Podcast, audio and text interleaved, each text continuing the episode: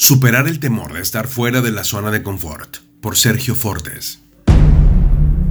Hace algún tiempo escribí sobre los beneficios y las limitaciones de vivir y trabajar en la zona de confort, que son esas áreas que nos resultan cómodas y familiares. Encontramos seguridad allí, pero permanecer en ese lugar puede inhibir nuestro desarrollo personal y profesional. Entonces, ¿por qué nos quedamos atorados?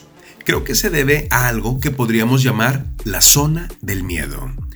Cuando tomamos la importante decisión de abandonar la zona de confort, nos encontramos entrando en un reino desconocido y no probado, caracterizado por una falta de confianza en nosotros mismos.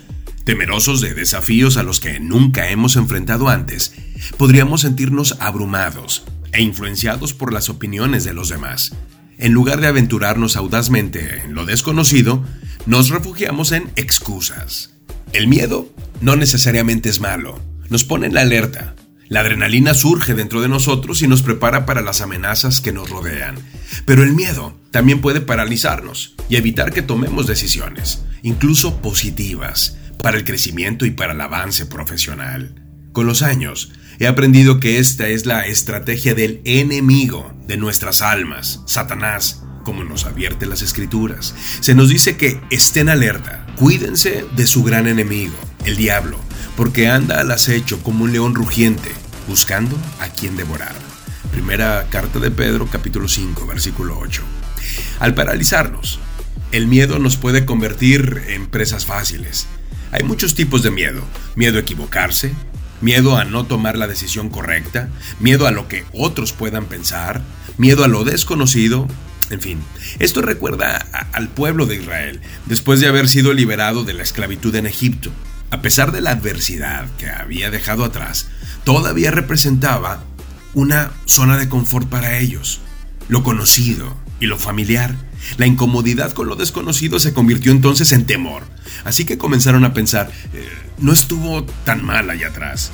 Querían darse por vencidos y regresar para volver a las cebollas y ajos de Egipto. Sorprendentemente, concluyeron que morir en la nación que los hizo esclavos sería mejor que sobrevivir en el desierto. La ansiedad ha sido llamada uno de los males del siglo, algo que afecta a todas las edades, desde niños hasta ancianos. Tememos de antemano cosas que aún no han sucedido y que quizá nunca sucederán. ¿Cómo debemos de lidiar con el miedo? La Biblia nos proporciona una guía preciosa. Número 1 lucha contra el miedo, pues es una orden divina. Dirigiéndose a los israelitas, Dios instruyó, mi mandato es, sé fuerte y valiente. No tengas miedo ni te desanimes, porque el Señor tu Dios está contigo donde quiera que vayas. Josué 1.9. Ya sea que salgamos de nuestra zona de confort o enfrentemos un gran desafío, enfrentar el miedo es una orden divina. Podríamos considerar no tendrás miedo como el mandato número 11. Número 2. Dios nos da el espíritu de un ganador. Pablo, el apóstol, fue mentor de su joven protegido Timoteo, quien se vio rodeado de obstáculos impuestos por líderes judíos que no querían abandonar sus propias zonas de confort. Pablo lo desafió a perseverar y a ganar, porque el Espíritu de Dios no nos hace cobardes, dice 2 Timoteo 1.7. Al contrario, nos da el poder para amar a los demás y nos fortalece para que podamos vivir una buena vida cristiana. Número 3. Podemos confiar a pesar de la incertidumbre. El miedo muchas veces es inevitable. Circunstancias, problemas y obstáculos atacan nuestra fe.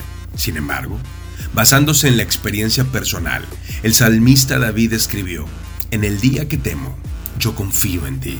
En Dios he confiado, no temeré qué puede hacerme el hombre. Salmo 56, versículos 3 y 4. Y número 4. Podemos superar el miedo aún a la muerte. La vida puede ponernos en situaciones que parecen desesperadas, cuando parece que nuestro fin ha sido decretado, pero la palabra de Dios nos llega con un poder inmejorable. El Salmo 23, versículo 4 dice, Aunque ande en valle de sombra de muerte, no temeré mal alguno, porque tú estarás conmigo tu vara y tu callado me infundirán aliento. ¿Te encuentras fuera de tu zona de confort y en la zona de miedo? Puedes confiar en que el Dios Todopoderoso está contigo.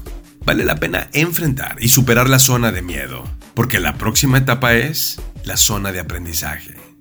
Maná de lunes es un servicio a la comunidad de negocios del Comité de Profesionales y Empresarios Cristianos. Contáctanos en www.cbmclatino.com. En España, contáctanos en 3 e